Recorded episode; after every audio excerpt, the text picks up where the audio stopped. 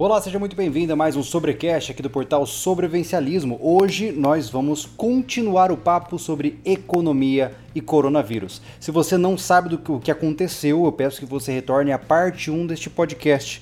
Aqui você vai encontrar um podcast gravado de maneira independente, não há continuação do podcast anterior para esse, mas o podcast anterior ele tem uma abordagem mais global, uma voltada para a economia mais ampla, e esse aqui é, foi gravado mais ou menos três dias depois do outro, então ele já tem uma, uma atualização de dados e um foco mais no Brasil, tá? Como eu vou repetir a explicação para não haver confusões, nós regravamos o podcast com o mesmo tema, simplesmente pelo fato de que eu havia perdido o arquivo original da gravação anterior. Então, para não ficar sem tema, a gente regravou. Só que durante a regravação, nós conseguimos, graças a um inscrito do canal, recuperar a gravação da primeira tentativa. Enfim, rolos à parte, eu acredito que as duas partes vão poder te fornecer insights diferentes porque os assuntos são tratados de formas diferentes. Então fique à vontade para você conferir, caso seja do seu agrado, beleza? Não se esqueça de que tudo isso aqui só é possível por conta dos nossos apoiadores,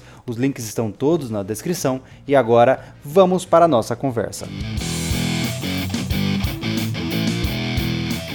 Olá, Henrique, seja muito bem-vindo a essa conversa mais uma vez. Fala, Júlio. Valeu mais uma vez pelo convite, não é incômodo nenhum, você sabe que eu gosto muito de falar contigo. Legal, e... cara.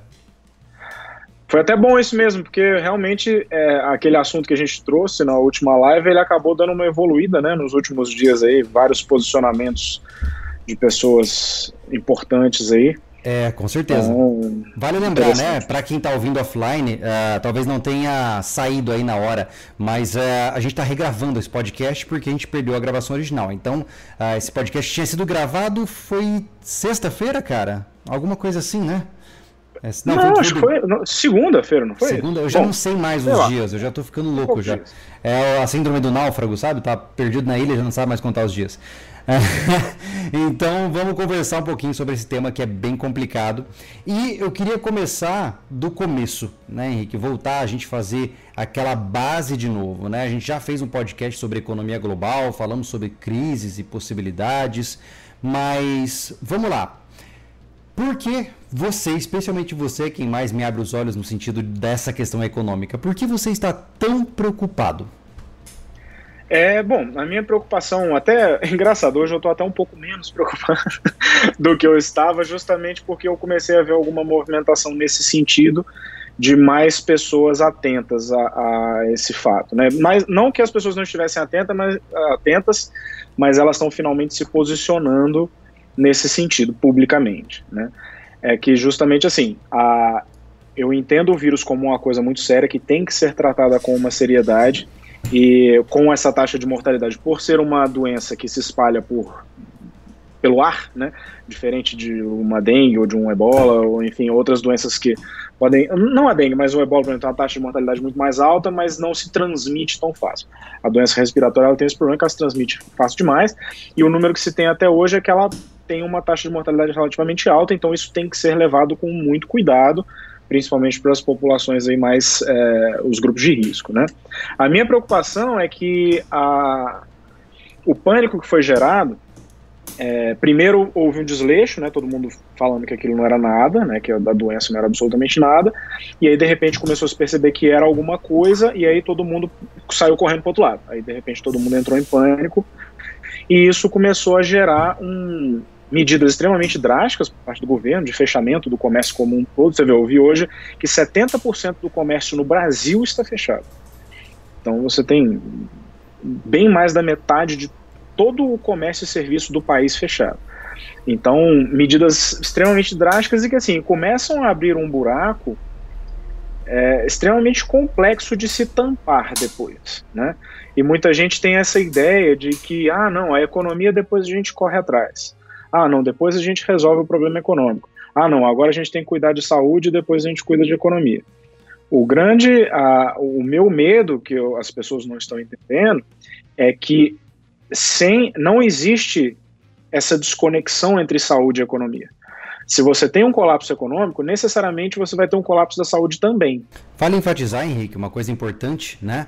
Que a gente tem que lembrar também que não significa que a gente não se importe com as pessoas.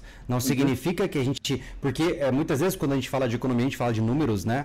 E talvez os números eles dão uma sensação de que você, ah, não se importa porque a porcentagem é pequena e tal. Mas na verdade, entendam que esses números eles representam, obviamente, vidas de pessoas, mas aqui a gente está falando economia. Não significa que a economia é mais importante que a vida das pessoas. Nós apenas estamos com os nossos olhos virados para outro aspecto aspecto né, dessa situação. É, é, isso, isso é uma interpretação um pouco é, até equivocada que as pessoas têm de que a economia é um ente é como se fosse um, um, um, ente externo, assim, alguma coisa, como se fosse quase com uma corporação e que essa corporação é comandada por grandes burgueses ou coisa do tipo.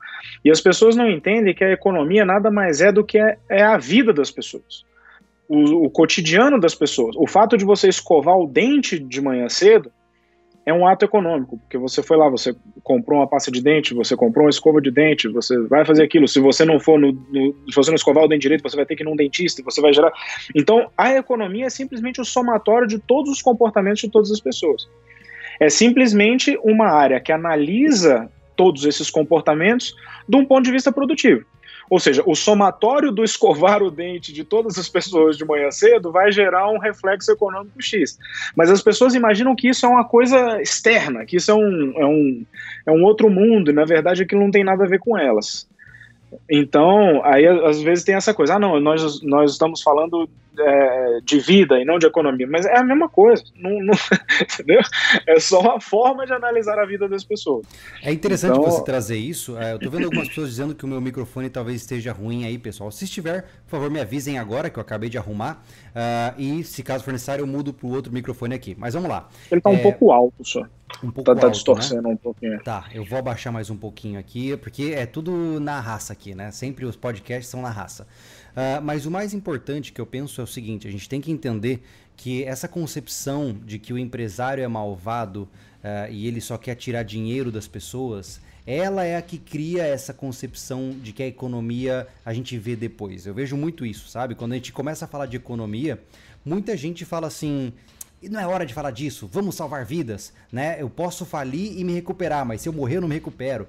É que as pessoas não entendem que é, é 880 a história. Não é assim que funciona, né? Exato. Não é, não é uma. Não, e é, e é justamente isso. Por exemplo, no Brasil, 80% dos empregos no Brasil são gerados por pequenas e microempresas. Então, 80% da, da força de trabalho é empregada por essa galera. E isso é economia. Então o cara fala, ah, é como se fossem grandes capitalistas malvados. E na verdade não. É o vendedor de cachorro quente, é o dono da, da, da, da do armarinho, da, da, entendeu? São pequenos negócios que geram, geram empregos no Brasil. E essa galera, principalmente, vai ser a que mais vai sofrer, né? porque eles não têm lastro, não tem uma fonte de financiamento, tipo, ah, eles não têm uma conexão com o banco grande no qual ele vai lá, cara, me socorre, me empresta alguns milhões de créditos aqui para eu pagar minha folha de salário. Essa galera não tem essa solução. Então, com uma, uma crise como essa, no qual você fecha absolutamente tudo, e não pensa uma outra forma racional de se fazer isso, você gera um colapso econômico que você não vai conseguir se recuperar depois. Porque não é tão simples assim. Uma coisa interessante que eu queria entender, você existe uma, uma, alguma estatística mostrando, por exemplo, a quantidade, a porcentagem da economia que depende dos microempreendedores e dos, das grandes corporações? A gente tem como saber disso? Eu não sei. Não, eu estava até procurando isso antes da gente gravar. Eu entrei aqui no IBGE, no qual ele mostra o cálculo do PIB, só que ele não dá detalhes disso. Você acha algumas informações picadas assim? Talvez se eu desse uma pesquisada mais longa aqui, mas eu não, não consegui achar esse número. Falei assim, ah, quanto que é comércio, quanto que é serviço, quanto que é. Porque aí tem balança comercial, enfim, tem, tem várias coisas que compõem o PIB.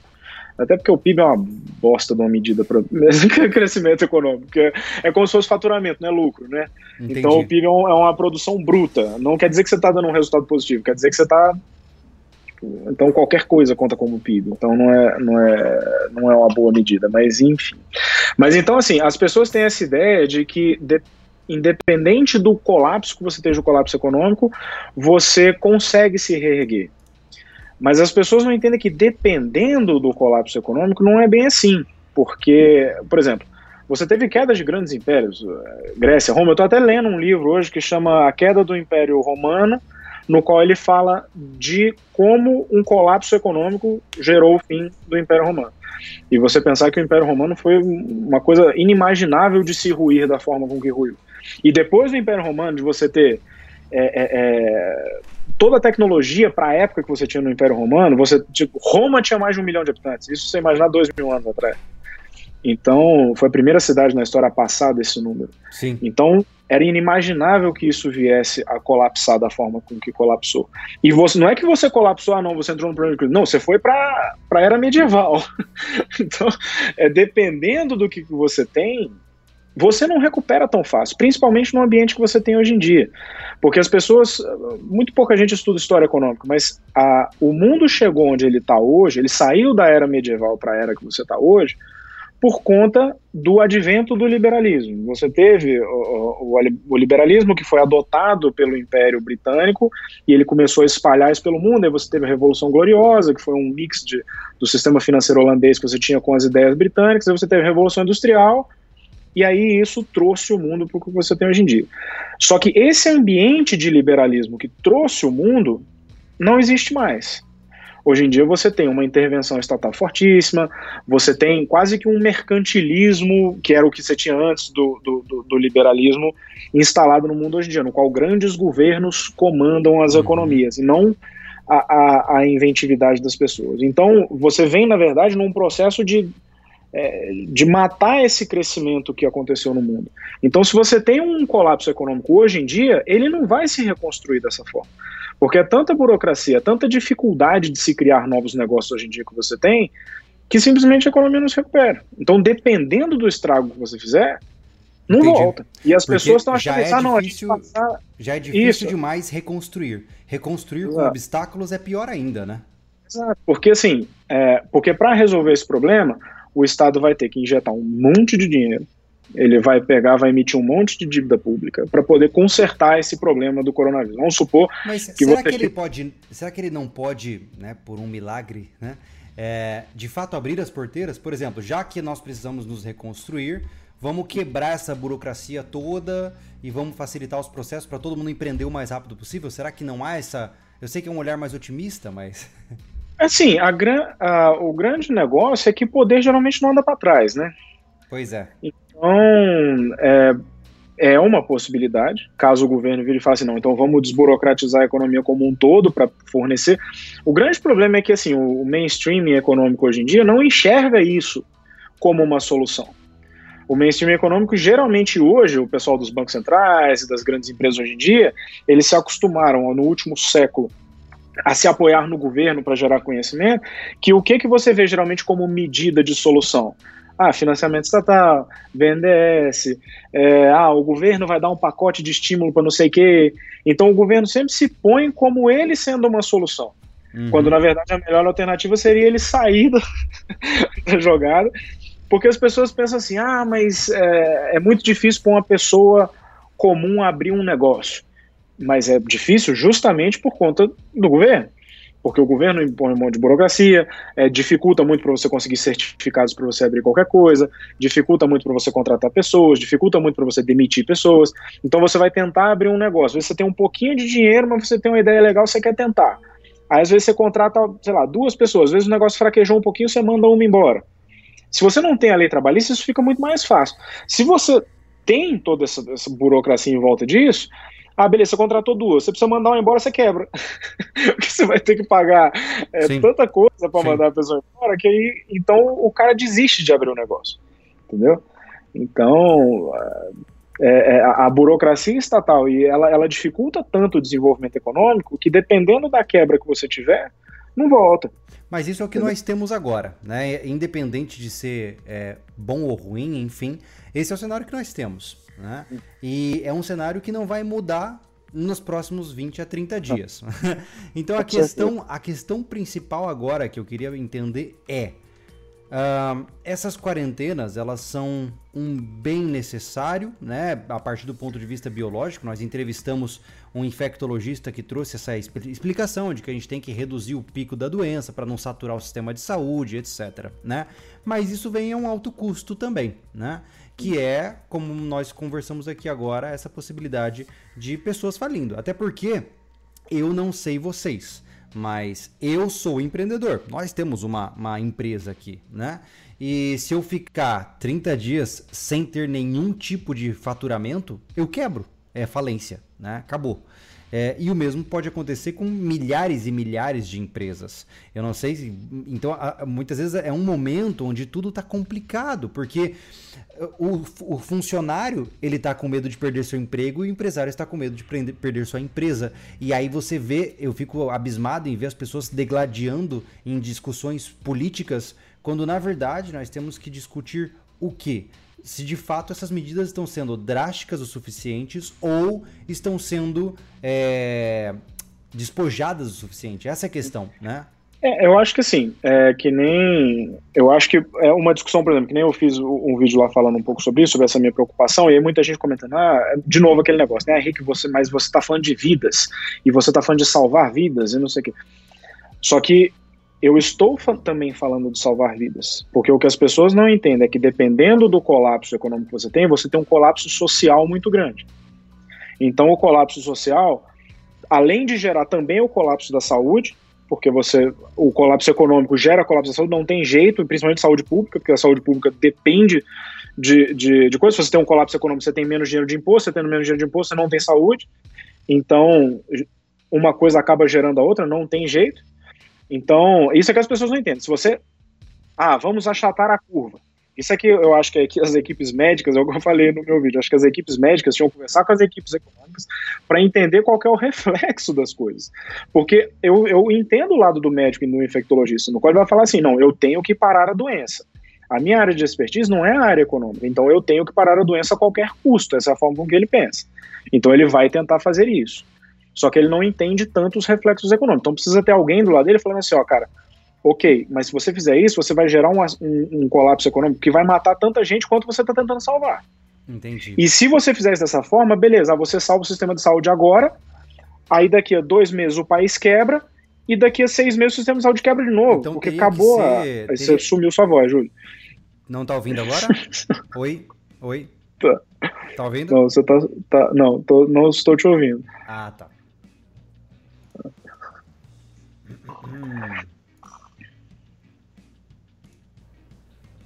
Alô? Oi, som dois, tá me ouvindo agora? Nada? Segue seu, você mexe nessa gaveta perto de você e o som acaba.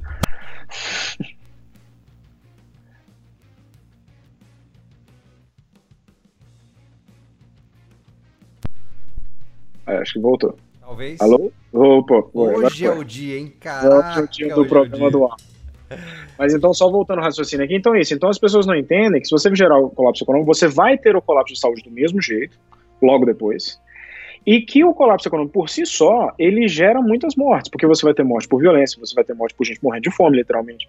Você vai ter. Você pode ter uma guerra civil.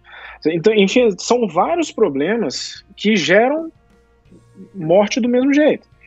Então, a, o que eu o que assim, o que eu defendo que eu acho é que você tem que sim ter as medidas para você parar o vírus, só que você tem que pensar de uma forma, ou você fazer um isolamento dos grupos de risco, aí o pessoal fala, ah, mas não é só velho, beleza, mas é que nem, por exemplo, morreu hoje um cara de 33 anos aqui no Brasil, mas ele tinha uma condição de saúde prévia. Uma então, assim, já, né? Exato. Então, você tem que isolar essas pessoas. Ah, mas é difícil isolar. Eu sei que é difícil isolar, mas você tirar a economia da tomada, Cara, é, é, porque as pessoas não têm noção. Pra você ter uma ideia, que a gente estava falando em outra live.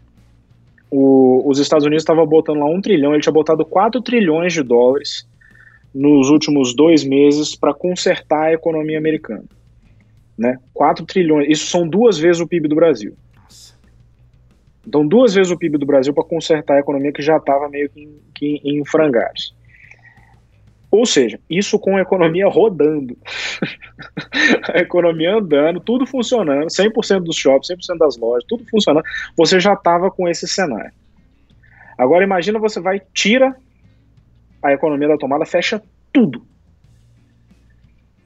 Você imagina o tamanho do buraco. Você está falando de dois PIBs do Brasil em é poucos meses. Henrique, acho que é, talvez aqui vale pontuar essa questão de que nós estamos saindo do Brasil e falando de uma economia global. No caso, uma potência é, como os Estados Unidos. Como os Estados então, Unidos. É porque todo mundo acha, né? Acho que aqueles que não estão muito ligados em economia e tudo mais, todo mundo acha que os Estados Unidos é um país rico e ponto final. Essa é, é a concepção. Todos nós pensamos sempre nessa visão, né? Não, pô, os Estados Unidos é um país rico. Pô, você vai para lá, você ganha dinheiro. Mas então significa que existem é, indícios bem claros de que a economia americana já andava mal e agora está muito pior.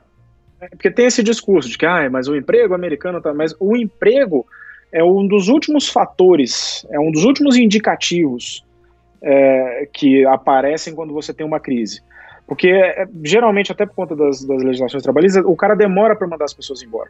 Então, ele prefere dar férias coletivas, dar treinamento, fazer um monte de coisa antes. Mas todos os indicadores das indústrias dos Estados Unidos estavam, há muito tempo, os Estados Unidos está com mais de um trilhão de dólares de déficit anual. Então, não estava bem a economia americana. A economia do mundo, de um modo geral, o, o, conceito da social-democracia, né, essa coisa de que todo mundo quer tudo de graça e que o governo vai pagar tudo para todo mundo, isso não vem funcionando. Então você pega a Europa, de um modo geral, está praticamente toda ela quebrada. Você pega a, o Brasil está quebrado, os Estados Unidos está quebrado. E como, Enfim, é que a gente pode, vários... como é que a gente pode explicar de uma forma simples para as pessoas é, que ter dinheiro e comprar coisas não é necessariamente ter uma economia boa?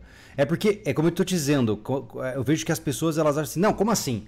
Olha lá na Europa, tudo é bonito, tudo funciona, tudo é lindo. Por que, que lá tá quebrado? Como assim tá quebrado? O Brasil que é quebrado. Esse é, é, é o pensamento de, de, de, início que a pessoa tem, né? Como que a gente pode explicar isso melhor para alguém que não entende? É, na verdade, sim, a condição financeira e a condição que o país está. É porque, assim, por exemplo, você pega a Europa, a Europa passou um período de crescimento muito grande e hoje ela está numa condição ruim. Mas se você pegar toda a, a infraestrutura dos países, o que foi construído de saúde, o que você tem é, de, de infraestrutura mesmo para a população, é muito melhor do que no Brasil. O Brasil nunca cresceu, né? O Brasil se arrasta tem 500 anos, né? Mas então você nunca teve um momento realmente de pujança econômica. Você teve alguns pequenos momentos e depois caía de novo. Então você não teve essa coisa contínua. Então você pega Estados Unidos, Europa, todos esses países, eles têm uma infraestrutura grande. A grande questão é que assim, para sustentar esse desenvolvimento de infraestrutura com gasto público, você baseia isso em endividamento público, ou seja, o governo ele fica se financiando através de dívida pública. Só que esse financiar através de dívida pública, para que você pague essa dívida pública no futuro, você tem que aumentar a carga tributária. Porque para você pagar os juros da dívida, você tem que dar carga tributária. Para você e aumentar a carga tributária, você meio que aleja a economia. Então você começa a ter uma economia que produz cada vez menos, ela tem uma tendência negativa. E aí, para melhorar essa tendência negativa, você começa a fazer injeções de crédito, você começa a fazer políticas de que as empresas se refinanciem, aí você começa a criar bolhas. Aí o grande problema da bolha é que a bolha, ela é que eu tinha até falado na outra, na outra, na outra live é que a bolha ela é um estímulo de crédito, ela é um sinal equivocado para a economia no qual ideias ruins ganham fôlego. Então você tem uma ideia que ela não é lucrativa, mas ela pega um bilhão de dólares emprestado e essa ideia não lucrativa ela vai durar, sei lá, 10 anos, porque ela tem um, ela conseguiu um monte de crédito para sustentar aquela ideia ruim. Então, você pega um Eike Batista aqui no Brasil, por exemplo. Ele pegando o crédito fácil de BNDES, ele manteve as empresas OGX, aquelas coisas, por muitos anos. Só que a ideia era ruim. Uhum. Só que o que? Enquanto ele estava mantendo essa ideia boa, ele contratou não sei quantas milhares de pessoas, ele contratou não sei quantos milhares de fornecedores, ou seja, ele movimentou toda a economia ao redor daquelas empresas enormes. Só que aí, de repente, um belo dia, fala: ixi, a ideia do cara era ruim. Aí isso cai de uma vez. Aí, quando cai de uma vez, todos aqueles fornecedores, toda aquela galera que estava em volta, perde emprego, perde cliente, perde um monte de coisa. Então, você tem um, uma queda de repente. Então, as, os, quando a bolha estoura, é justamente isso, quando várias, quando fica evidente que tem muita ideia ruim na economia sendo sustentada com crédito. Aí, de repente, essas ideias ruem de uma vez e você tem um crédito. O grande problema é que, assim, quando você tem essa queda repentina, você geralmente tem uma pressão da população para que o governo entre na economia. Porque, primeiro, as pessoas não entendem nada desse processo, e aí todo mundo começa a perder emprego, todo mundo começa a, a dar um monte de problema, aí o cara fala, governo, faz alguma coisa. E aí o governo, o que ele vai fazer? Ele vai pegar mais dívida pública, vai botar mais dinheiro no negócio e ele vai piorar o problema que está. Ou seja, ele na verdade ele só joga a bolha para frente. O que o governo geralmente faz, ele empurra a bola para frente, entendeu? Deixa estourar no colo do próximo, não no meu. É interessante você é. dizer isso. Ó, o nosso amigo aí, o Papo de Atirador, legal ter você aqui, nos doou e disse aqui, ó, tô na mesma. Se eu ficar mais de 30 dias sem trabalhar, vou falir. A paralisação vai matar mais que deixar correr. Desnutrições, suicídio, infarto e etc. É, eu vejo que tá havendo uma. É, gente, superem o meu microfone, ele vai ficar ruim o resto do podcast. é, não sei o que está acontecendo, é macumba. É, enfim, uh, eu vejo que existe uma polarização hoje de pessoas que estão defendendo as medidas e pessoas que estão contrariando as medidas, uh, e não necessariamente eu vejo que isso se trata de salvar vidas ou não, e sim de tentar encontrar o melhor caminho, né? E, e me parece que em relação a essa questão da perda de valor, o principal indício que eu estou percebendo, pelo que você me diz, é que ter empregos ou não não significa que a economia está bem também. Porque como o, o próprio empresário pode estar vivendo de crédito e isso vai jogar é, a bomba mais para frente, porque quem roda é. é. o banco, né? Isso, assim, o emprego, se você tiver numa recessão instalada, você vai ter desemprego, não tem jeito. Mas o empre... você estar em pleno emprego, pleno, opa, pleno emprego, não significa que você não está prestes a ter um, uma bolha estourando, entendeu? Tá, entendi. Então você eh, não quer dizer assim, ah, não, que o desemprego começa a aumentar e isso quer dizer que você está para estourar uma bolha. Não necessariamente. Muitas vezes você pode estar com o emprego bombando e uma bolha prestes a estourar. Certo, então, certo. Não, não, não quer dizer uh, e, uma coisa qualquer. E no momento atual, uh, o que nós estamos vivendo, então, esse congelamento, né? Vamos falar agora. Nós entendemos, né, que o mercado americano está vivendo o sonho, né? Ou seja, a gente até entrou mais a fundo nisso na, na, na primeira tentativa de, de uhum. gravação, onde a gente conversou muito sobre essa questão de que o dólar ele só tem valor porque as pessoas acreditam que ele tem valor. É um sistema que só funciona porque as pessoas acreditam nele. É. Uh, mas no Brasil, eu vejo que a gente tem essa. Eu queria entender um pouquinho sobre o escalonamento dos fatos, a partir da sua visão.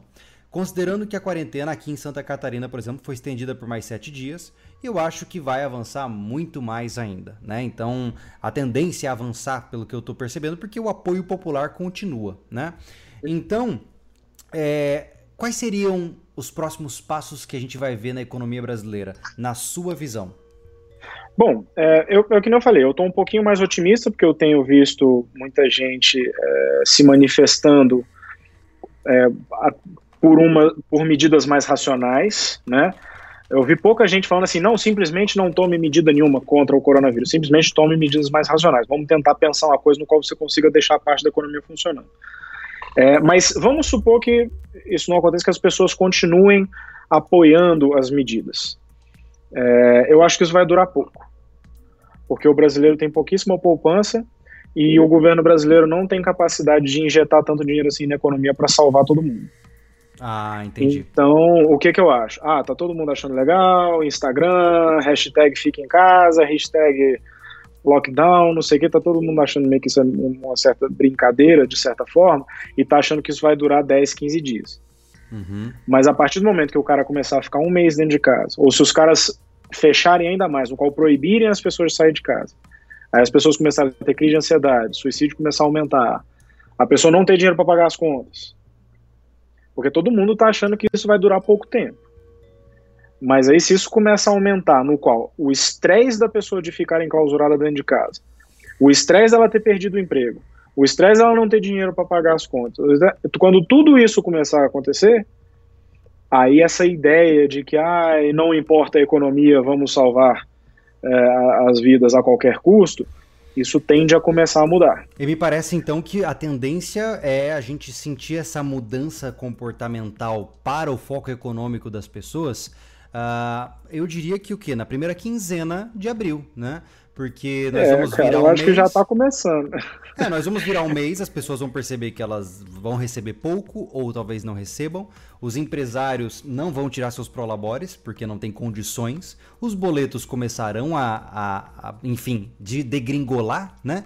E eu diria que entre o dia 15 de abril e o dia 30 de abril nós teremos uma inversão de polos magnéticos, né? Uhum, nós exatamente. vamos ver as pessoas falando, opa, pera lá, que está acontecendo e por que, que eu tenho que me preocupar com a minha carteira, né? Exato. Porque, assim, possivelmente muita gente vai começar a perder emprego, porque, é, que nem esse negócio, passaram, o Bolsonaro tinha passado a medida lá de você suspender quatro meses o, o, o salário da pessoa. O que a pessoa não entende é que você fazer uma suspensão de quatro meses significa que muito provavelmente quando voltar daqui, se voltar daqui a quatro meses, ela ainda teria o emprego dela. Como você cancela esse MP, o cara fala, tá bom, então eu vou te mandar embora mesmo. Definitivamente. É, porque então... eu acho que o que as pessoas têm que entender, e eu preciso, eu preciso bater nisso, porque, cara, eu venho de uma família voltada de empreendedores, né? Ou seja, minha família é construída de empreendedores, mas eu fui funcionário por grande parte da minha vida, né? E naturalmente eu consegui olhar para os dois lados. E o que as pessoas não entendem é que o empreendedor ele não é rico por essência, né?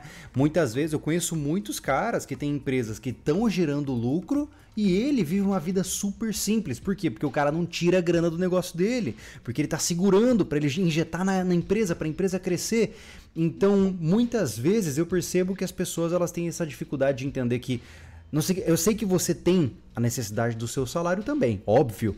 Mas se secar o dinheiro do empresário, não tem o que fazer, né? Não existe mágica nesse processo, né? O que é, vai acontecer, ele pode tentar buscar por crédito, só que aí vira uma bola de neve e no final, uh, ah, para que você receba o seu salário esse mês, você condena a empresa à falência nos próximos meses. Então é meio é complicado, né, cara? É realmente, se correr o bicho pega, se ficar o bicho come, né? É, e assim, e essa, e essa interpretação de que existem duas entidades é, seres humanos diferentes, né, de você ter um empreendedor e um empregado, né, o dono da empresa e o empregado, isso veio até no início do século passado, porque como é que funcionava antes? Essa questão das crises, né? Antes, não existia essa, as leis de que, vamos ver se você continua sendo ouvido. Continua tô, tô sendo vendo, ouvido? Tô vendo, tá, tô vendo. Tá. Então, você, por exemplo, por que a crise de 29 foi tão problemática? Porque antes da crise de 29, você não tinha um movimento sindicalista tão forte. Depois da Revolução Russa, lá em 1917, você começou a ter um, uma propagação das ideias marxistas, etc., e você teve um sindicalismo mais avançado. Você começou a ter os sindicatos com mais força e as leis trabalhistas começaram a ser impostas.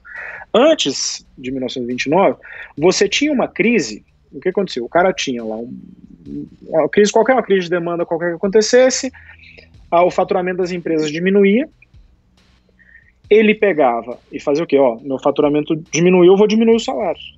Uhum. Então, o faturamento, o, o, a renda do empresário Era diminuía. uma reação ao negócio. Exato. A renda do empresário diminuía, ele diminuía a renda dos, dos trabalhadores, só que o que acontecia? Como caía a renda de todo mundo, isso era deflacionário, ou seja, os preços da economia de um modo geral também caíam. Sim, porque as pessoas então, tinham menos dinheiro, elas pagavam só exato, em cada então as menos, pessoas, né? quem queria vender tinha que baixar os preços, então você tinha uma reacomodação, digamos assim, da economia. Diminuiu o faturamento, diminuiu o salário, mas diminuiu os preços, então o poder de compra não mudava muito. Uhum. Mas então o empresário não tinha por que demitir. Correto. A não ser que fosse um, uma crise realmente muito grande. Sim, ou se o funcionário não aceitasse a redução e saísse da empresa. É, é, exato, tá. mas aí era, era a opção dele. Tá. Mas aí o que, que começou a acontecer? Quando você passou as leis no qual você não podia diminuir o salário, aí a crise começou a gerar um problema, porque você tinha a queda de faturamento, só que a queda de faturamento batia no salário, porque o cara ele não tinha como Sim. reduzir o salário. Ele diminui o ganho, mas ele ainda tem o mesmo custo Isso. travado. Uhum. Então qual que é a alternativa que ele tinha? Ou ele mandava uma pessoa embora e contratava outra por um salário menor, no qual aquela pessoa ia ter, mas você não tinha um, um, efeito no emprego geral, digamos assim, ou então ele tinha que mandar as pessoas embora, você eliminava as vagas de trabalho. Correto. Então, quando as crises eram mais fortes, os caras não podiam, não tinham como reduzir os salários, então eles começavam a mandar a gente embora. Então, quando você teve a crise de 29, você teve pela primeira vez um efeito de desemprego muito agudo.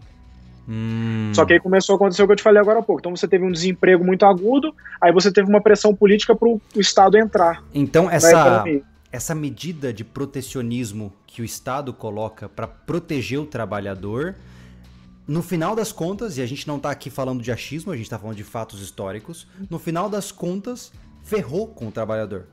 Mas toda, toda lei trabalhista ferra com o trabalhador. É, eu, não queria entrar pessoas... nessa, eu não queria entrar nesse critério, porque você tá ligado, né? Você tá ligado que. Eu tô ligado, mas, o mas isso. bagulho mas é louco. Mas isso tem uma. Mas isso não é uma questão ideológica, é uma coisa bastante matemática. Se você dificulta a vida de quem gera o emprego, você vai dificultar a vida de quem vai entrar nessa vaga de emprego gerada. Isso Correto. não é uma questão ah, esotérica. é, é você ver o que aconteceu aqui no Brasil com as, com as empregadas domésticas. Você criou a lei e você hoje em dia você só tem diarista. Sim. Por quê? Porque, Porque ninguém consegue você, pagar uma empregada Você doméstica. dificultou, você dificultou a, a, a vida de quem gera o emprego. E você dificulta justamente aquilo que a gente falou, você dificulta a capacidade da pessoa empreender. E, Porque entendi. se a pessoa vai empreender, e aí o cara acha, ah, empreendedor vai ser o ricaço. Não, é a pessoa normal. Às vezes tem um, o cara que quer vender água na praia. Uhum. Se o cara quer vender. É, eu acredito que qualquer indivíduo que já tentou empreender e, e, se esbarrou com a formalidade de empreender deve ter entendido o quão difícil é. Né? E, e, e entenda, pessoal, que a gente está trazendo essa visão aqui como uma alternativa, tá? Eu não, eu, eu não quero que isso vire uma grande discussão política agora, porque senão a gente perde o foco do, do da proposta, tá? Mas entendam que a, a, a gente tem que pensar qual é o modelo econômico que vai se manter mais estruturado em cenários como esse que nós estamos vivendo. E o, o sistema que está sendo construído neste momento, na verdade que já está construído no Brasil desde seu da sua fundação, uhum. ele é exatamente o oposto de sólido, correto? Sim. É, o, o, o, fato no Brasil é esse, é que o Brasil se tem muito essa, essa ideia de que o empresário é um vilão, né? Então, que nem hoje estava saindo as notícias lá de que o Roberto Justus, o cara do Madeiro, o cara da Van, eles falaram, olha, você vai ter um colapso econômico, né? E isso vai, isso vai matar muito mais do que o, do que o, o vírus. E aí as pessoas. Aí você vê os comentários, né?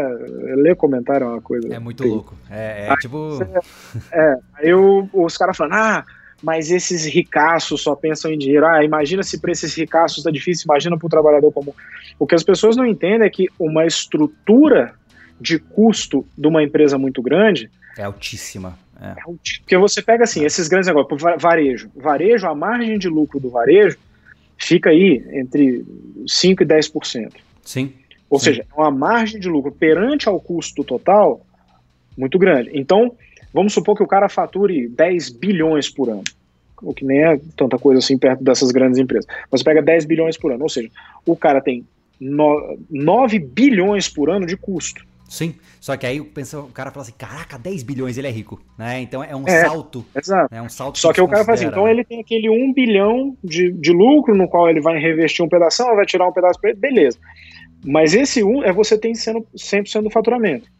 Se você tira o faturamento inteiro, você tem 10 bilhões de buraco. Sim, é, pessoal, entenda da seguinte então, forma: não é diferente de você uhum. que é assalariado.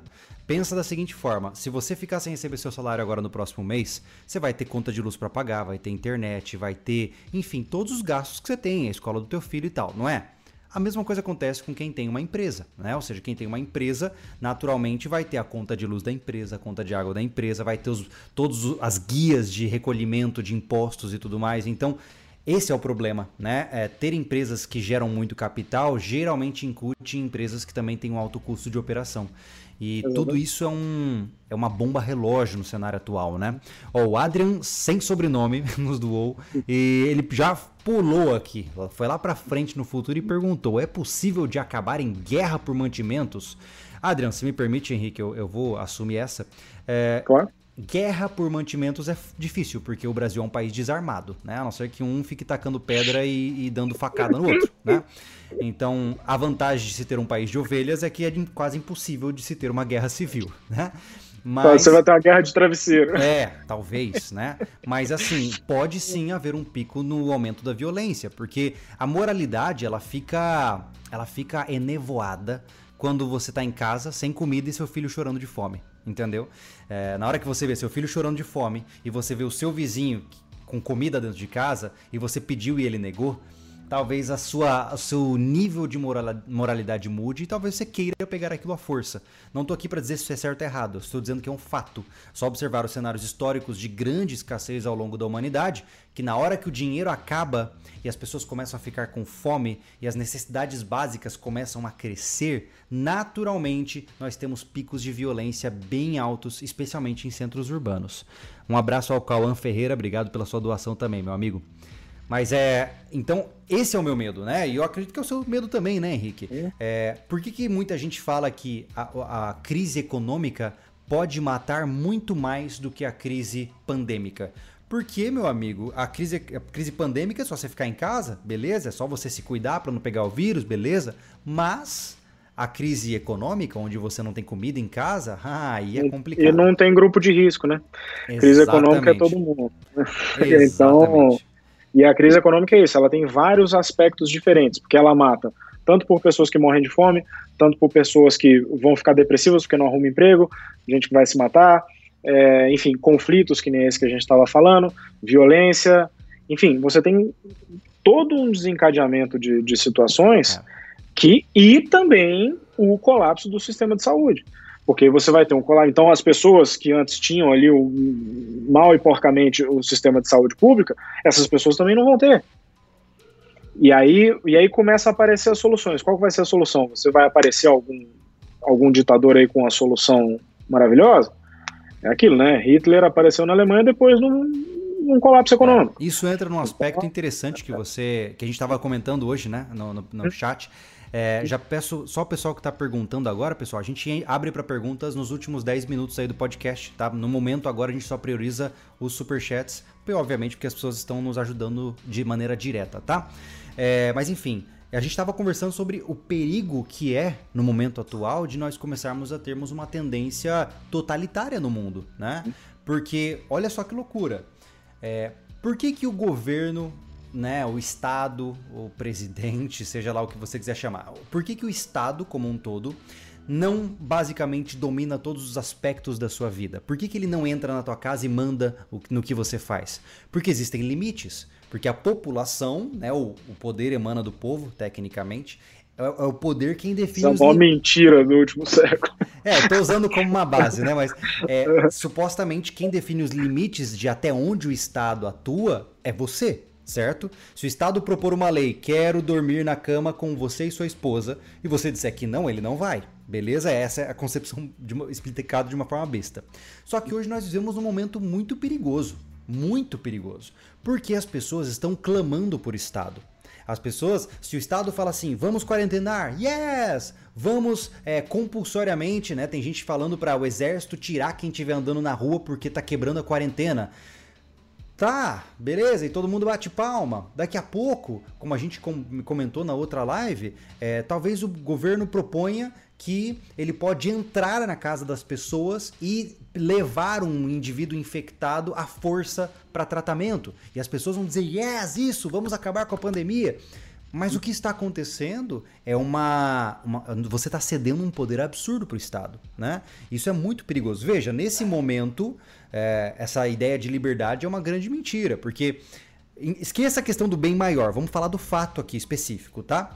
No momento que o Estado pode mandar você fechar as portas do seu negócio, significa que o negócio não é seu. Porque uhum. tecnicamente você não pode abrir quando você quer né? E esse é um poder que você conferiu ao Estado. E o nosso medo hoje é que as pessoas comecem cada vez mais, não, pô, o governo tem que arrumar isso, o governo tem que fazer aquilo.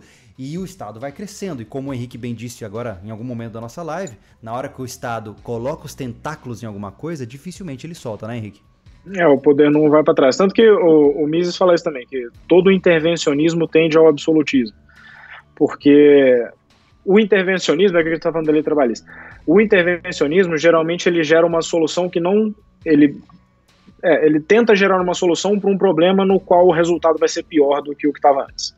Então ele tenta intervir e ele acaba piorando o problema, e aí, como ele não assume que aquela solução dele foi ruim, ele fala: então eu tenho que intervir mais.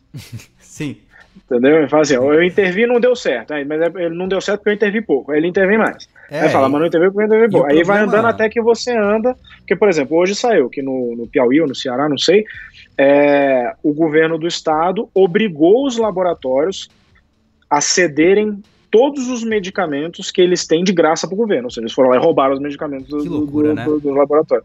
Então, é isso que você falou. Ah, e esse até é engraçado, porque essa é uma diferença teórica do liberalismo para o libertarianismo, né? Uhum. Porque o liberalismo clássico ele entende que o governo ele deveria cuidar somente do, dos direitos naturais, né? Que seria propriedade privada e o direito à legítima defesa, porque a sua vida e a sua integridade física é a sua maior propriedade privada. Então, na verdade, é só uma derivação da propriedade privada.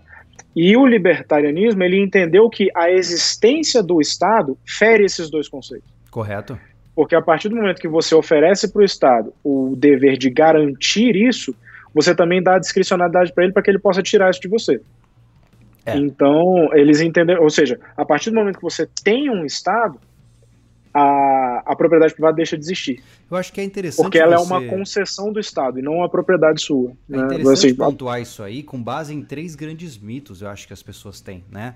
É, se eu for lembrar conforme eu for falando. O primeiro que eu vejo é que as pessoas assumem que o Estado sabe mais do que a gente. Né? Uhum. Ou seja, as pessoas assumem que, que o governo é especialista. Né? Então, cara, é só olhar as medidas. E não é só aqui. É, olha os discursos do Trump, né? Para quem tem esse acesso. Olha os discursos do Trump ao longo dessa pandemia. Assim, é, é bizarro. Você vê que ele é tão perdida quanto a tia que faz pão no fundo de casa, sabe? E, e, a gente achar que só porque o Estado é o Estado e ele sabe o que faz é um caminho muito perigoso, né? É um caminho é, que é realmente difícil porque você está se colocando como vulnerável na história, né? E, e, e, mais do que isso, né? Acho que a gente tem que tomar muito cuidado agora porque isso vai servir de propaganda por muito tempo, né? Sim. Já há uma tendência global, e eu não quero nem falar de agenda global nem nada do gênero aqui, mas já há uma tendência ao absolutismo a nível global, Sim. né? Porque o poder corrompe, o poder vicia e o Estado gosta disso. E o Brasil é de fato, né? Agora eu vou ir modo hardcore lá na frente, mas enfim, me perdoe se eu falar uma grande bobeira. Mas na minha visão, o Brasil é de fato um modelo exemplar de neocomunismo, né? Uhum. É, ou seja, é perfeito, assim, foi construído da forma correta. E agora a gente vive um momento onde ele pode evidenciar esse fator, onde nós temos uma população assustada, desarmada, sem poder sem organização socialmente ativa no, no quesito político, enfim. Apavorada. Tá muito louco o negócio. E aí, se você tira a economia, que de certa uhum. forma é o que mantém o negócio meio coerente, aí o bicho pega. Né? E é por isso que os sobrevivencialistas e preparadores estão tão preocupados.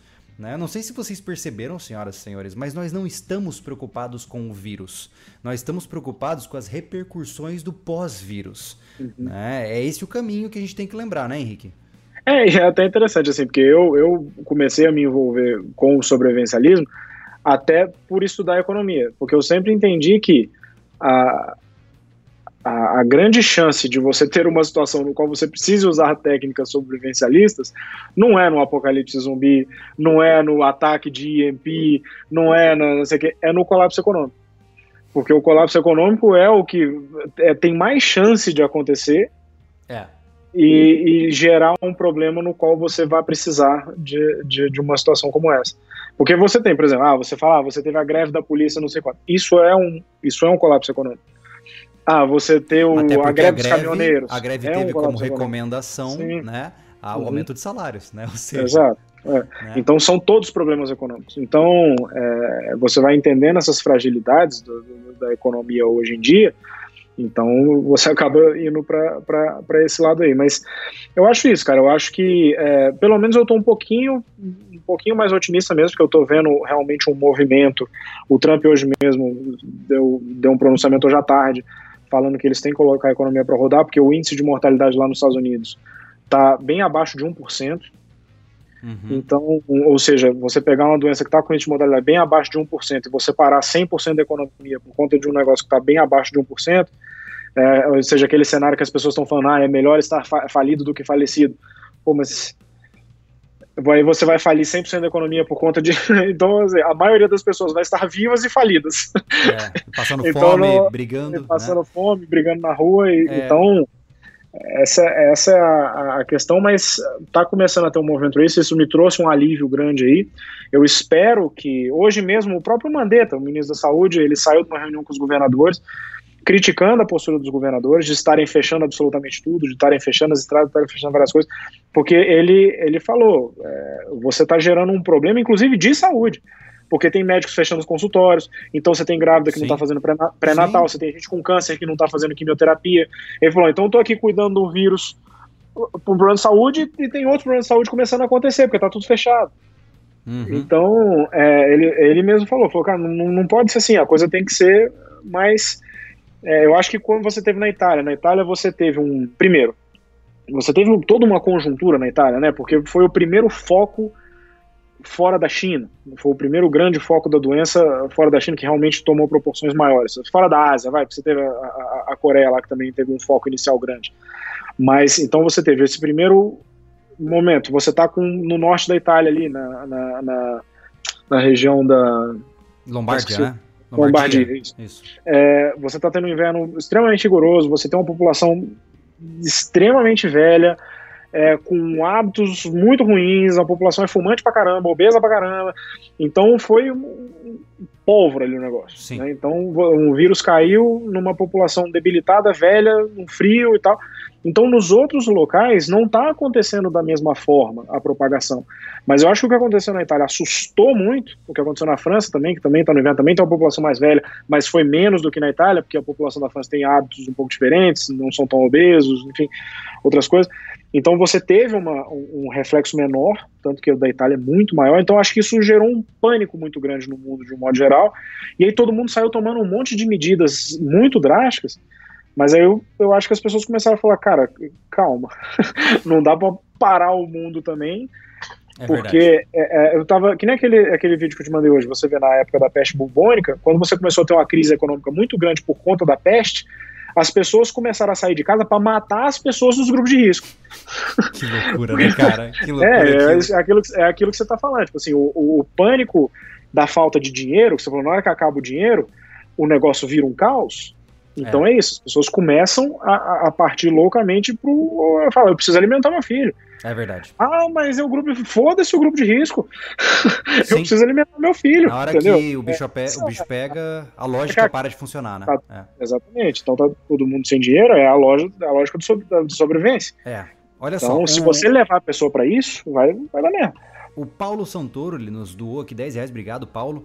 Ele disse: O que vocês acham que esse cenário atual poderá mudar na quarta revolução industrial? Acelera de vez, podendo aumentar ainda mais o desemprego, ou desacelera como tudo? O que é a quarta revolução industrial? Me desculpa, eu não, não sei.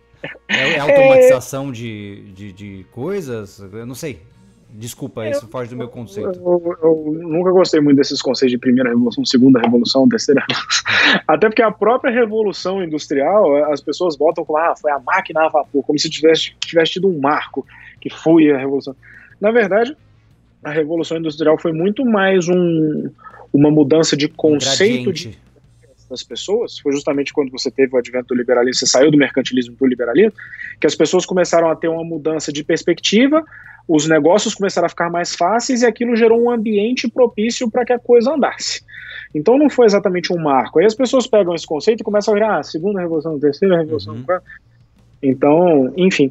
Mas eu acho que a, a, é aquilo que a gente falou na outra live, é muito difícil de prever. Se você volta hoje à economia, você já vai ter um, um efeito bastante complexo. Porque se você volta hoje, hoje mesmo, é, tá. Você já vai ter possivelmente o PIB andando para trás aqui no Brasil um tanto, na Itália muito, na Europa de um modo geral bastante, Estados Unidos possivelmente também vai ter uma queda interessante aí no PIB. Se demorar mais uma semana, vai ser mais um strike. Se demorar um mês, um strike. Se demorar dois meses, esquece, acabou. Uhum, uhum. Que, e, que reconfortante. É, e se, assim, é, aí depende muito, tá? O que, que vai na próxima revolução? Acho que sinceramente nada.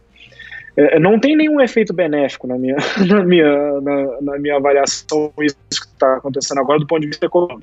Ah, você pode ter um efeito benéfico no seguinte sentido: ah, algumas empresas que talvez ainda não estavam tão digitais é, com sistema de delivery, podem dar uma andada para esse lado pra e talvez a coisa. custo e tal, né?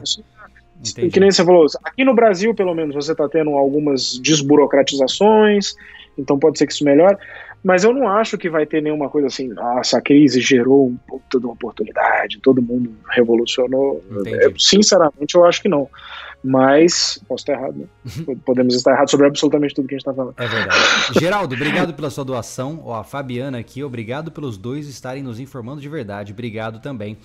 Uh, Henrique, antes da gente partir para as perguntas, eu queria te, a gente fazer um recap aqui importante, né?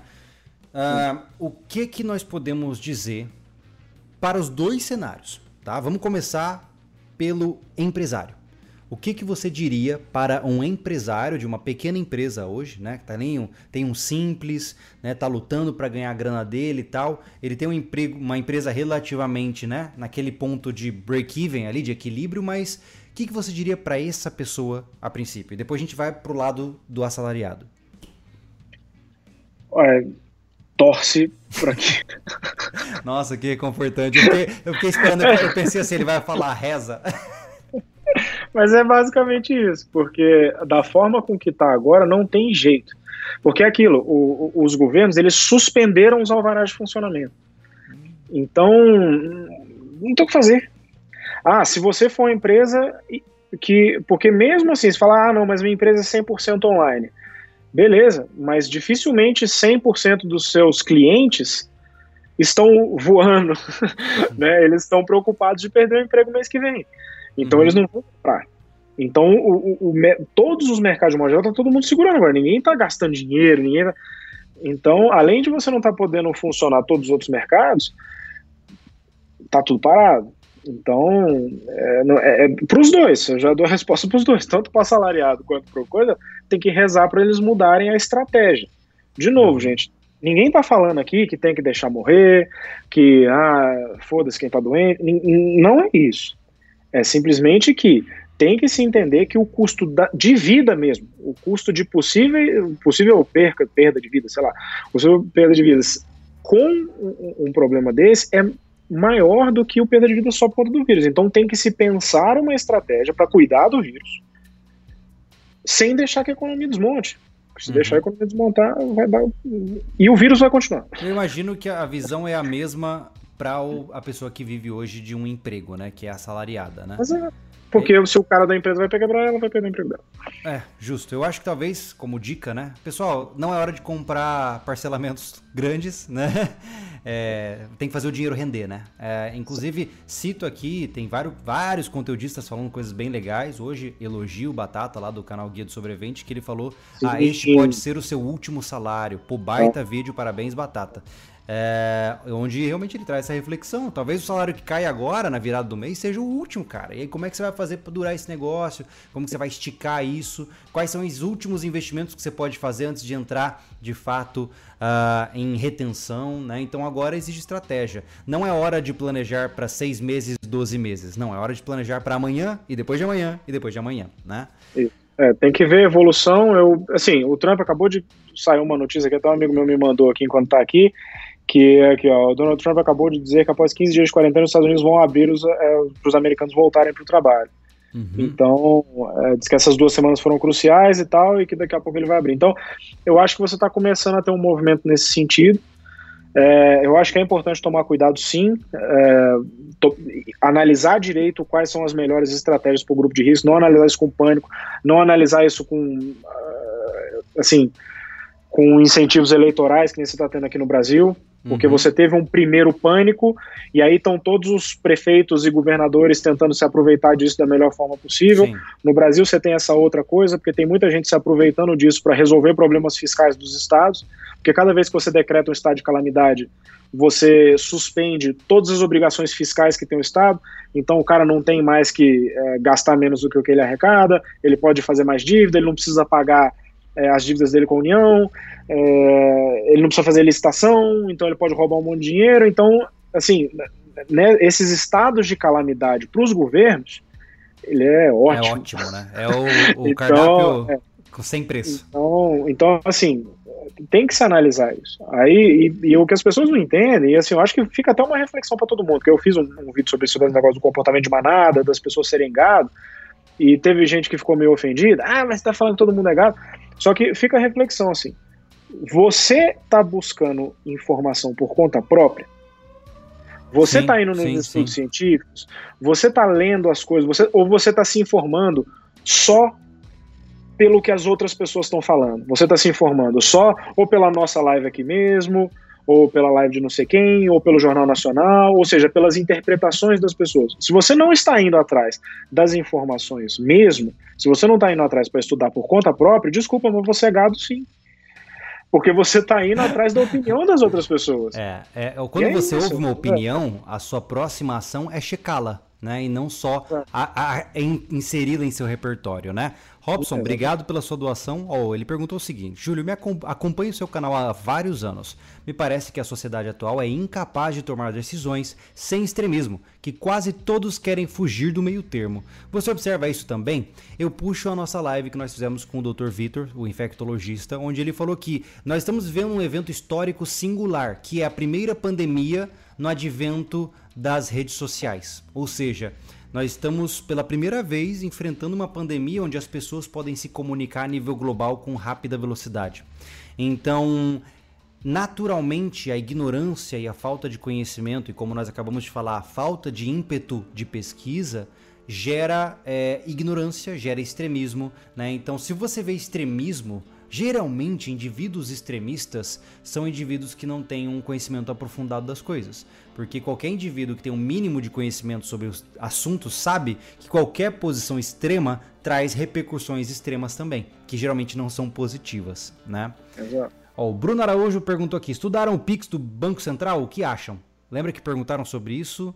é, o aplicativo do Banco Central. Cara, eu, não. como não faz parte da minha realidade, eu não tenho uma informação é, para te dar. Eu também, eu acho que os bancos centrais não deviam existir, então o máximo que eu vejo é quando Henrique... eles... só, só para estressar todo mundo, cara. Olha é, só. É. Estuda a história do banco. Pega a história do Banco Central Americano pra você ver. Não tinha que existir. o Avelino Morgante mandou uma doação aqui. Obrigado, Avelino. E ele diz: Saudações, sou um grande fã do canal. Tenho um canal no YouTube também onde previ essa crise econômica e falei para as pessoas se prepararem. Comprem ouro e fiquem líquidos, dinheiro físico disse o Avelino Morgante. Depois vamos conferir o seu canal lá, Avelino. É, tá certo, Avelino. Tá certo a recomendação dele. A gente conversou sobre isso, né, na, na última... Na outra live, né? Na última live, É, né? a, eu até fiz a sugestão lá do livro, do que, que o governo fez com o nosso dinheiro, né? Que é justamente isso, hoje em dia o dinheiro é esse, ele é um dinheiro fiduciário, ou seja, ele é um dinheiro que não vale nnada, ele é um papel qual pode ser impresso pelo governo. E eu até tinha comentado isso. Literalmente um banco com... imobiliário, né? É. Tive... E nem em papel, na verdade, hoje em dia é só... Número. Dígitos, né? Dígitos no computador. Então, tá até conversando isso com meu pai hoje, meu pai é economista, né, foi é, diretor de fundo de investimento a vida inteira, e ah, tá a gente estava conversando então. sobre isso, é, é, é, a gente diverge nessa coisa do Banco Central sobre um monte de coisa, mas a gente discute bastante. E justamente isso, porque o dinheiro, o dinheiro ele precisa ser uma, uma reserva de valor no qual você atribui valor àquela coisa e aquela coisa pode ser trocada por outra coisa. O valor, ele é sempre uma coisa que está na gente, não é na percebido, coisa. né? É, então, por exemplo, ah, um celular. Um celular, ele não vale nada, ele vale o que você atribui a ele. Se ninguém quiser comprar esse celular, esse celular não vale nada. Então, ele, é, a percepção de valor, ela está sempre dentro da pessoa. Então, a pessoa, ela precisa perceber no dinheiro um valor que se refere ao tempo de vida dela, no qual ela gastou aquele tempo de vida trabalhando e gerando algo produtivo, e aquele dinheiro representa esse tempo que ela trabalhou Correto. e gerou algo. É o símbolo, né? Exato. E aí ela pode trocar, é, é, é, o tempo trocável dela, ou seja, ó, toma aqui meu tempo de vida por esse celular, né? Então, Sim, correto. Mas a partir do momento que você tem algo que para você você tem que trabalhar e tal, tal, tal, tal, tal, tal e para algum setor da sociedade, esse setor da sociedade pode simplesmente imprimir isso, aí você tem uma quebra é tipo, no sentido... É tipo o cara que tá usando cheat no jogo, né? Ele é um hacker, né? Na hora Exato. que ele fica sem dinheiro, ele imprime mais. E você Sim. é o cara que tem que ficar trocando o tempo de vida pelo dinheiro, né? É. Então, o, o, os dinheiro, o, por que, que o ouro e a prata funcionaram a, a história inteira? Porque, escassos, além de. Né? Eles são escassos, é, eles têm várias, várias atribuições, eles são divisíveis, eles são fundíveis, eles são fáceis de carregar, é, eles são duráveis, mas não enfim, são fabricáveis, né? aspectos, mas você não pode imprimir.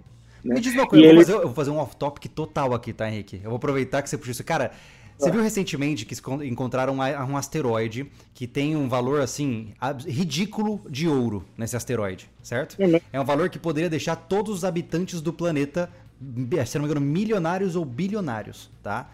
Se a gente pegar um foguetinho e puxar esse asteroide pro Brasil, pro, pro mundo, certo? O ouro perde valor, correto? É, você teria, você teria um processo de inflação. Uma superinflação. Uhum. Entendi. Então. É, mas é porque, é porque assim, de... a quantidade. A, a, a, Tanto que esse foi a justificativa que as pessoas deram para você não utilizar mais o ouro. Né? Hum. Porque você precisaria aumentar a quantidade de dinheiro progressivamente para você acomodar o crescimento da indústria e dos países, digamos assim. Ou seja, você precisaria de mais dinheiro para acomodar esse crescimento.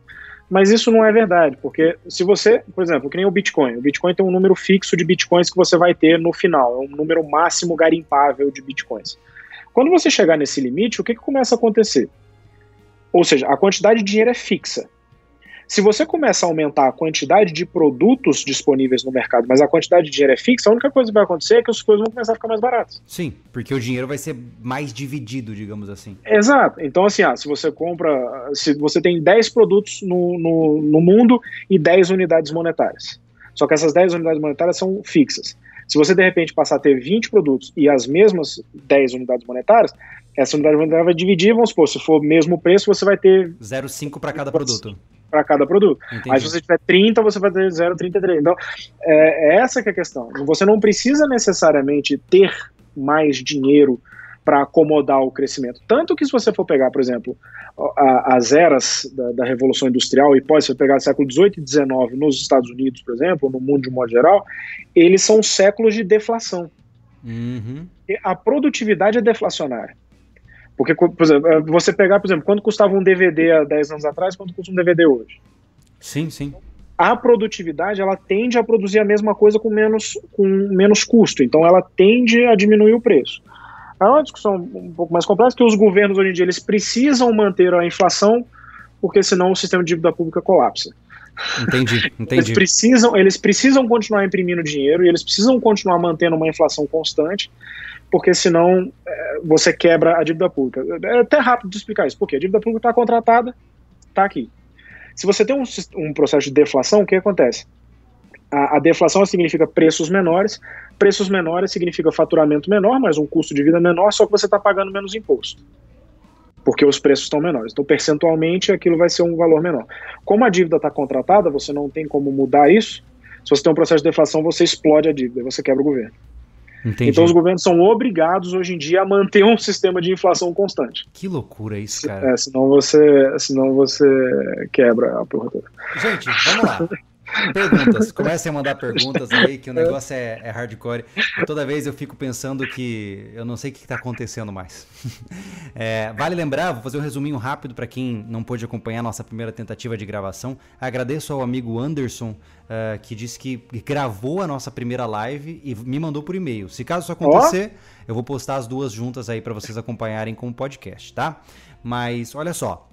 É, uma das recomendações interessantes, caso você já tenha uma reserva de emergência, é investir em ouro. O ouro é uma segurança, é uma segurança para se caso o dinheiro, papel. Entenda que não é comprar ouro para numa situação de crise você pegar um grama de ouro e ir lá e falar assim, oh, troca isso aqui por munição. Não, não é isso, tá? O ouro é uma pólice de seguro. Você compra ele para que durante o processo de crise, assim que um papel moeda se restabelecer e se tornar meramente, vamos dizer assim, minimamente estável, você pega esse ouro que você comprou lá atrás, que agora está muito valorizado, troca pelo papel moeda e aí, bam, você fica rico, milionário e vira dono de mansões. É e, isso, né? E às vezes, mas cara, isso, isso não é tão. Você pega, por exemplo, quando você teve a hiperinflação do marco na Alemanha em 22, depois da, depois da na recuperação da Primeira Guerra Mundial é, você teve pessoas comprando quarteirões inteiros com uma moeda de ouro, com a onça de ouro que é 31. Meu 31. Deus. É justamente por conta disso, porque quando o sistema o sistema econômico e o sistema de dinheiro ele colapsa, você, como ninguém tem nenhum tipo de, de, de, moeda de troca, porque o negócio entrou em colapso, você literalmente volta para o escambo. É, o, o valor ouro... percebido ele é, ele explode, né? É. Eu, eu ouvi falar disso aí, cara. Eu realmente eu tinha ouvido falar de pessoas comprando quarteirões inteiros com, com gramas de ouro, assim. É. Foi uma então, época que produziu milionários, de fato, né? Exatamente, porque é aquilo, o cara tem, o cara tinha lá, tem empresas quebradas, um monte de coisa, o cara precisa e ele vai vender pelo vai. que. É, e quem tiver ouro é. é. Isso no sistema de. É, esse, né? Mas assim, isso não está tão longe, isso foi tem, tem menos de 100 anos isso. Uhum. Então, é, você vê que essas coisas podem acontecer. Aqui no Brasil você teve o Collor, quando ele confiscou todas as poupanças, etc. Verdade. A grande questão é que, por exemplo, geralmente o governo toma algumas medidas contra eles. No, quando aconteceu o negócio na Alemanha, o governo proibiu as pessoas e confiscou o ouro de todo mundo. Que agradável.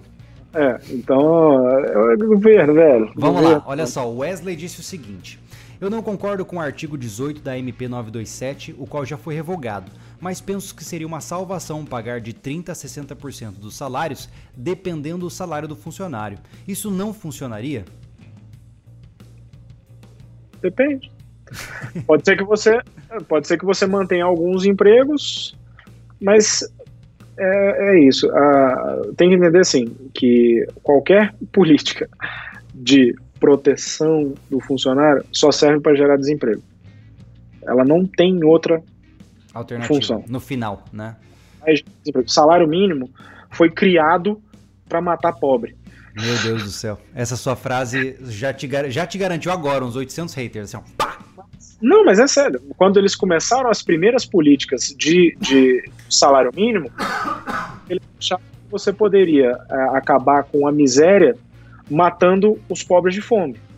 Então você aumentava o nível mínimo de salário, no qual você forçaria pessoas inaptas a não serem empregadas, porque você aumentaria o nível de trabalho, e essas pessoas inaptas iriam morrer de fome. Sim, porque eu posso pegar então, um cara que não sabe fazer absolutamente nada e pagar um real por mês para ele se eu quiser. Como eu não posso, porque agora tem que pagar um salário mínimo, eu não vou contratar esse cara. Exatamente. Então, Cara, a, eu tô ouvindo você falar e algumas vezes eu, eu fico naquele tipo, sabe aquele Joseph Klimber? Supletivo, supletivo. a minha vida é uma mentira. É. Mas é, Mas é interessante. Os processos de eugenia, nos estudos de eugenia que você teve no, no, início do século passado, que inclusive inspiraram aí os movimentos marxistas, Ku Klux Klan e todas essas coisas. Você tinha estudos científicos eugênicos, que era, aí, pessoal gente boa, é, pessoal bacana. Eles foram os primeiros proponentes das políticas de salário mínimo, no qual você é, eliminaria essas pessoas que eles consideravam inaptas ou pessoas tinham problemas mentais, enfim, várias coisas, no qual você botaria um nível mínimo de salário, de salário mínimo, então as empresas elas só contratariam pessoas que realmente tivessem um valor mais alto e deixariam essas pessoas morrer de fome. Sim, entendi. Então, é, é, isso, assim, aí as pessoas hoje não, é o que eu falo, é muito importante você entender a origem das ideias que você defende. Então, muita gente, por exemplo, hoje defende o salário mínimo achando que ele é o bom samaritano da história.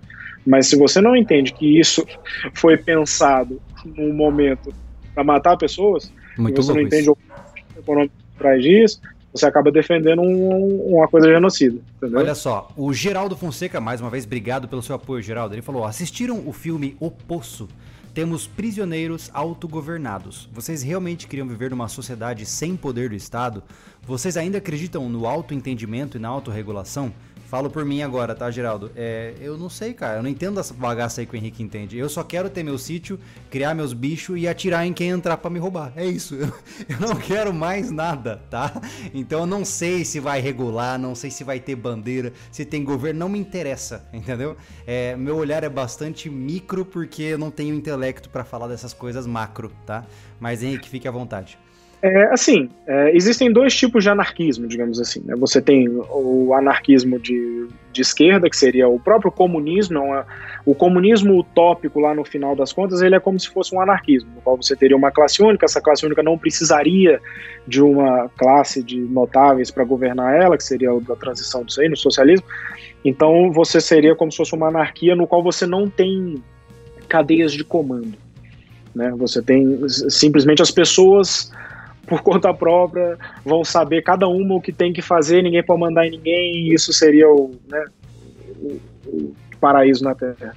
E você tem o anarquismo do lado, que é o anarcocapitalismo, no qual as pessoas entendem que as instituições que existem hoje em dia, elas são instituições sociais necessárias, você só teria uma troca de, em vez de você ter essas instituições públicas, você ter essas instituições privadas. Então você teria, por exemplo, polícia, você teria polícia, você teria polícia privada. Uh, os tribunais, você teria tribunais privados. Você teria saúde, saúde privada. E, e, aí tem uma série de ramificações disso, porque a pessoa ela entende assim, ah, mas aí você está falando que seria tudo privado, então seria tudo caro demais.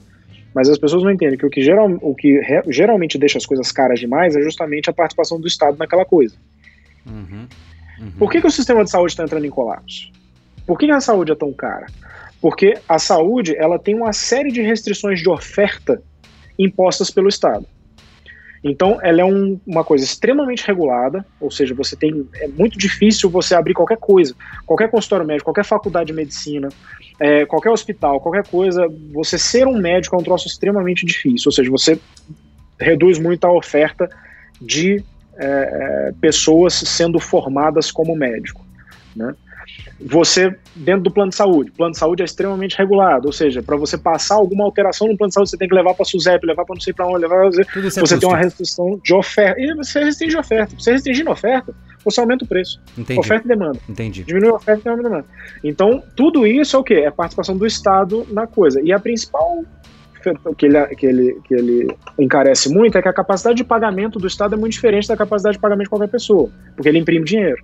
Entendi. Então, por que fabricante de luva vai vender uma caixa de luva por 10 reais para uma empresa, se ela pode fazer, participar de uma licitação superfaturada e vender por 500 reais para o Estado. Entendi, entendi. Ou seja, ele inflaciona o preço da luva. Cara, que loucura isso, cara. é... É, olha só, eu tô, eu tô pensando no que você está falando e ao mesmo tempo eu tô pensando aqui em algo que, é, que eu nunca havia pensado. o Samuel perguntou: o Brasil nunca terá um processo superprodutivo fabril para não quebrar as contas públicas? Ou seja, a dívida negociada nos papéis? É uma pergunta boa. Não entendi. É, pelo, pelo, que Repete eu, aí. Pelo que eu entendi, vamos lá, vou repetir a pergunta. O Brasil nunca terá um processo superprodutivo fabril para não quebrar as contas públicas? Ou seja, a dívida negociada nos papéis? Porque você disse é, anteriormente que o país precisa sempre estar é, em processo de inflação, né? senão ele naturalmente quebra. Se o país começa a entrar em um processo fabril superprodutivo, industrialmente acelerado, gerando muito crescimento, essa dívida tecnicamente vai diminuir. É, é isso que eu estou entendendo. Samuel, me diga se eu entendi a sua dúvida corretamente. Diminuir ela nunca vai, ela pode diminuir a proporção dela em relação ao PIB. Hum, então, diminuir é praticamente impossível. Você, você, hoje em dia, você não consegue zerar a dívida pública. Eu até tinha falado isso na outra live, porque hoje em dia, com o dinheiro fiduciário, todo o dinheiro que existe no mundo ele é lastreado em alguma dívida pública. Uhum. E como ele é lastreado em alguma dívida pública, você tem juro em cima de todo e qualquer real em existência que você tem hoje em dia. Na verdade, sobre qualquer moeda do mundo. Tá. Você tem juro incidido sobre ela. Ou seja, existe mais dívida do que dinheiro. Se você pagar toda a dívida, você aniquila todo o dinheiro e vai sobrar dívida. Entendi. Então é impossível você zerar a dívida pública. O que você pode acontecer é, caso você entre num processo produtivo muito acelerado, essa dívida possivelmente vai ficar mais estacionada e você vai aumentar o PIB, então a proporção dívida PIB vai diminuir. Certo, entendeu? Certo, você tem um certo. PIB cada vez maior, a dívida mais ou menos estável, então a proporção dívida PIB diminui. Entendi. Então você tem um, uma coisa. O grande problema é isso, é que para que você tenha um processo produtivo bujante, alguma coisa assim, você tem que tirar o estado da economia e aparentemente isso não está acontecendo. Não vai acontecer, né? Vamos ó, para mais algum, mais duas, três perguntinhas aqui, até porque daqui a pouco eu vou lá pro Café com Pólvora, ter uma live com o pessoal lá e o Henrique tem que descansar, né, cara? Ninguém merece. Uhum. Vamos lá, o Avelino, obrigado novamente, Avelino, ele disse aqui, ó, acredito que teremos inflação em comida e deflação em itens não essenciais, como carros, imóveis e etc que você recomenda para pessoas com baixa renda, o afegão médio? Estocar uhum. comida? É, eu acho que aquele vídeo que você fez lá dos, dos 100 reais é bem, bem interessante, é, de como você estocar comida. É, assim, eu não sei se realmente no Brasil você vai ter esse problema de falta de comida. Você pode ter um problema na cadeia de suprimentos. Se Mas continuar a produção tem, né? Fechar, é, você tem esse negócio de fechar a estrada, você pode ter, você começar a ter é falta de é, alocação de recursos, né? Então, às vezes, o recurso não está chegando no, no, nos, lugares. Mas o Brasil ele produz comida para abastecer boa parte do mundo. Né? Então. É, eu acho difícil você ter uma escassez de comida no Brasil. Mas você pode ter isso, momentos de falta de alimento em algum lugar por, por uma questão logística. Certo. Se você tiver uma parada total. Mas é, é, eu, sinceramente, acho que a falta de alimento no Brasil é um pouco. que o Brasil inteiro produz. Centro-Oeste produz muito, Sudeste é. produz muito. Nós somos uma fazenda, né? É, é então, é, pelo menos grãos. Morrer de fome só se for por intervenção estatal. E eu acho que você tem até chance de ter uma deflação, porque se você tiver muito produto e as pessoas com pouquíssimo dinheiro, você pode ter até uma queda no preço dos alimentos também. Olha só, o Michael, ou Mikael aí, disse o seguinte: com uma baixa arrecadação do governo nas próximas semanas, será que ele pode sequestrar a renda fixa ou algo parecido? Porque não precisa fazer isso. É só emitir dívida, é só emitir dívida pública.